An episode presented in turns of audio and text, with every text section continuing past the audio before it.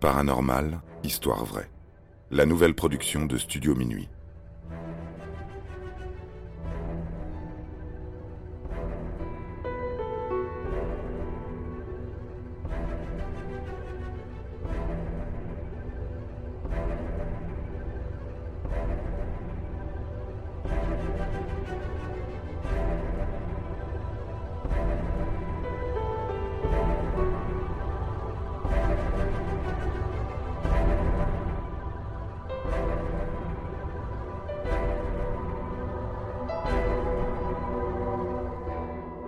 Les sœurs Fox, médium ou charlatans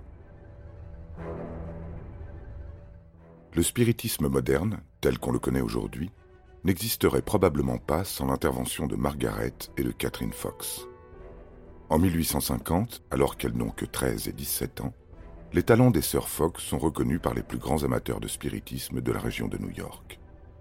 Leurs séances, consistant à interroger les esprits et à obtenir des réponses grâce à une série de coups, interroge également les sceptiques. Certains y voient une vaste supercherie. Quoi qu'il en soit, le spiritualisme moderne vient de faire ses premiers adeptes. Les âmes existent, et les esprits comptent bien communiquer avec les vivants. Tout commence en 1848 à Hydesville, dans l'État de New York. La famille Fox emménage dans une petite maison de banlieue qui aurait la réputation d'être hantée. Avant leur emménagement, les Fox vivaient à Rochester, une ville un peu plus grande, également située dans l'État de New York.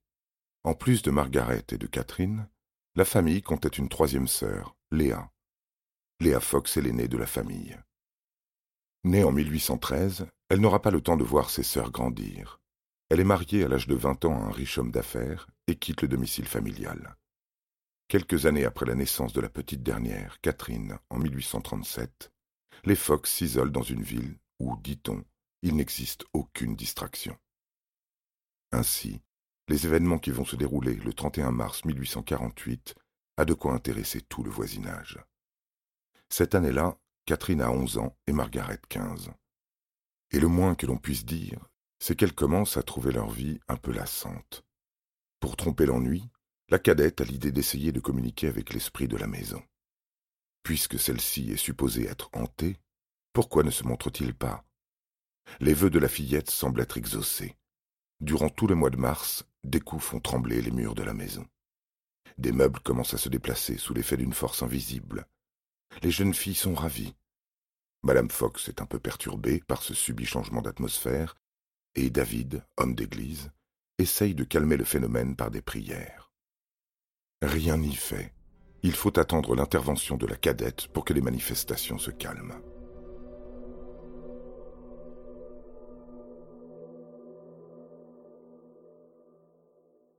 Au soir du 31 mars, alors qu'ils sont à table, Catherine annonce à ses parents qu'elle a trouvé une méthode pour communiquer avec l'esprit et compte bien en faire la démonstration. Elle le surnomme Mr. Splitfoot, Monsieur Pied Fendu. David y voit une allusion au diable. La jeune fille demande à Mr. Splitfoot de taper autant de fois contre le mur qu'elle claquera des doigts. L'expérience fonctionne. Les parents sont stupéfaits. La mère a l'idée d'ameuter tout le voisinage dans la cuisine afin d'attester du phénomène. Catherine Fox fait sa toute première démonstration au public. Elle recommence le processus. Là encore, l'esprit répond. Margaret entre dans le jeu de sa sœur. Elle affirme qu'elle est capable de faire parler l'esprit en lui faisant répondre à toute une série de questions. Pour cela, elles établissent un code. Le nombre de coups représente un chiffre ou une lettre. Au fil des jours, la communication s'améliore. Les réponses ne se résument plus à un coup pour oui, deux coups pour non, mais se composent de véritables phrases.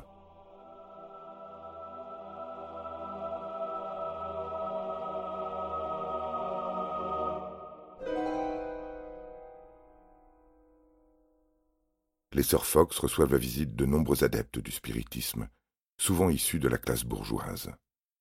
Leur renommée est très rapide, et ce, grâce au travail de communication fait par leur grande sœur Léa, qui ne remet pas en question le pouvoir des cadettes. Après plusieurs séances de spiritisme, les sœurs Fox obtiennent de précieuses informations sur l'esprit qui hante leur maison. Il s'agit de Charles B. Rosna, mort en 1843, autrement dit, l'ancien propriétaire de la maison acquise par les Fox. Nous savons qu'il est mort, mais en revanche, personne ne sait comment. Même l'esprit semble ne pas s'en souvenir. Qu'importe les détails, les témoins ne retiennent que leur incroyable don de médium. Quelques mois plus tard, les parents des jeunes sœurs commencent à voir d'un mauvais œil tout cet étalage public. Catherine est encore une jeune enfant et Margaret n'est même pas majeure. Ils aimeraient bien qu'elles se concentrent un peu plus sur leurs études. Ainsi, les filles sont envoyées chez leurs grands-parents à Rochester à la fin de l'année. Pourtant, l'année suivante, les sœurs Fox occupent à nouveau le devant de la scène. Elles doivent leur célébrité au bon contact de leur grande sœur Léa. En décembre 1848, à l'occasion d'une petite fête de Noël, les filles rencontrent Amy et Isaac Post, un couple d'amis de longue date de la famille Fox. Ils demandent à avoir une petite démonstration privée. Le couple Post est conquis. Il est convaincu que les jeunes filles ont un véritable talent. Talent qu'il serait dommage de cacher, puisqu'il pourrait servir à aider bien des personnes endeuillées. Les Post se chargent de convaincre les parents de Catherine et de Margaret de les laisser monter sur scène.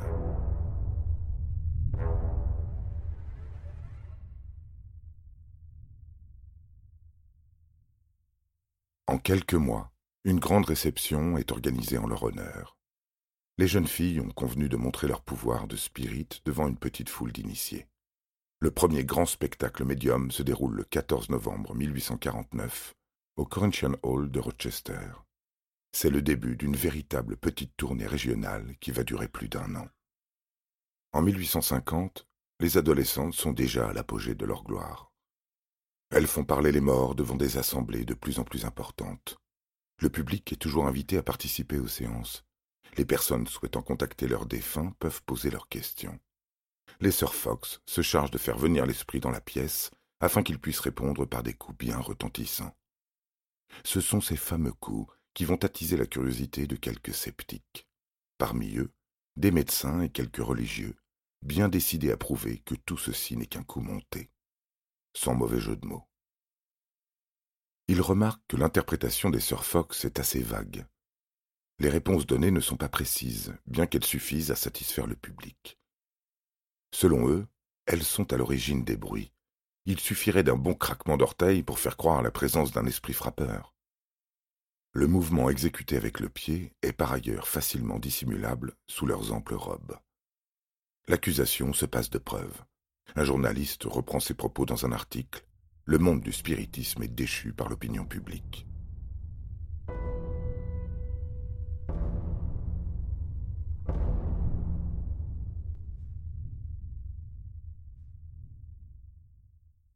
Les spectacles ne s'arrêtent pas pour autant. Les sœurs Fox continuent à proposer leurs spectacles de médium jusqu'à l'article de journal de trop un révérend est invité à rédiger une tribune contre les adolescentes dans le célèbre New York Times.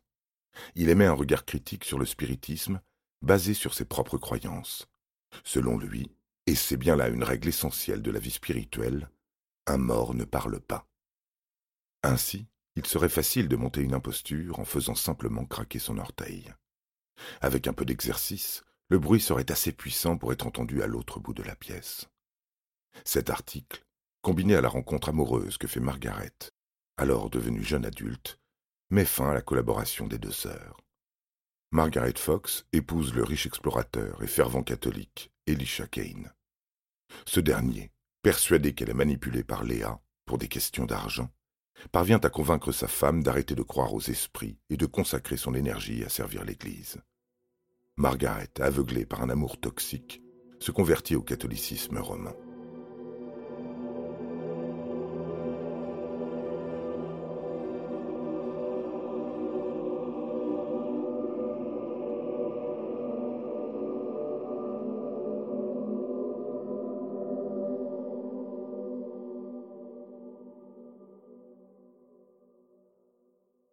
Catherine, alors âgée de quinze ans, tente de s'imposer en qualité de grand médium, malgré les nombreuses attaques qu'elle subit.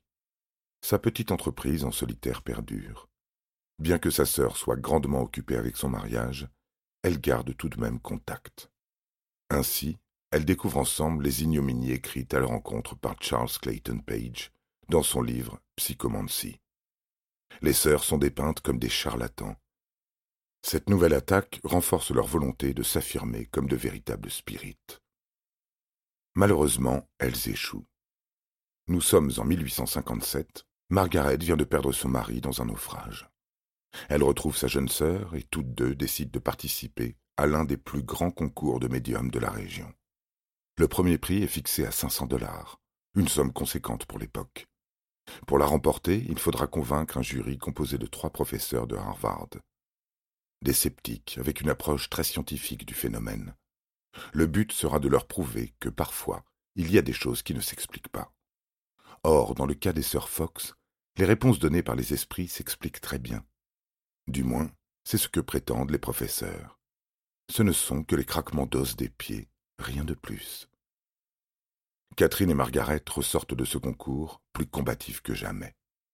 Elles persistent dans leur art et choisissent de fréquenter la sphère plus bourgeoise du spiritisme, là où l'on pratique la communication des esprits à l'aide de Ouija et de tables tournantes depuis des années. Elles parviennent à se faire une petite renommée et à attiser la sympathie de quelques grands noms de la Society for Psychical Research, une association d'adeptes du spiritisme. Ainsi, le physicien chimiste William Crookes et l'écrivain Sir Conan Doyle défendront leur cause.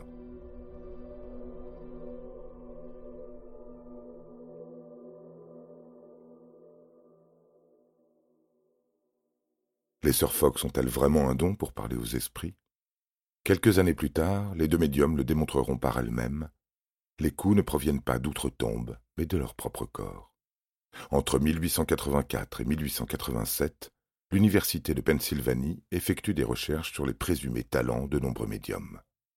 Ils en arrivent toujours à la même conclusion. Les coups sont la conséquence de mouvements musculaires volontaires. Le 21 octobre 1888, les sœurs Fox, épuisées par toutes ces attaques, consentent à expliquer leur escroquerie en l'échange d'une somme de 1500 dollars proposée par un journaliste. Cela fait déjà quelques mois que Margaret est entrée dans une violente dépression.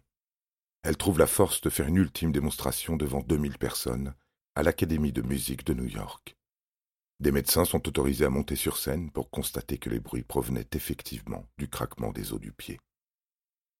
Ainsi, n'y avait-il donc jamais eu de fantôme ce fameux mois de mars 1848 Les bruits sourds que tout le voisinage entendait étaient en réalité celui d'une pomme que Margaret faisait tomber à l'aide d'une ficelle.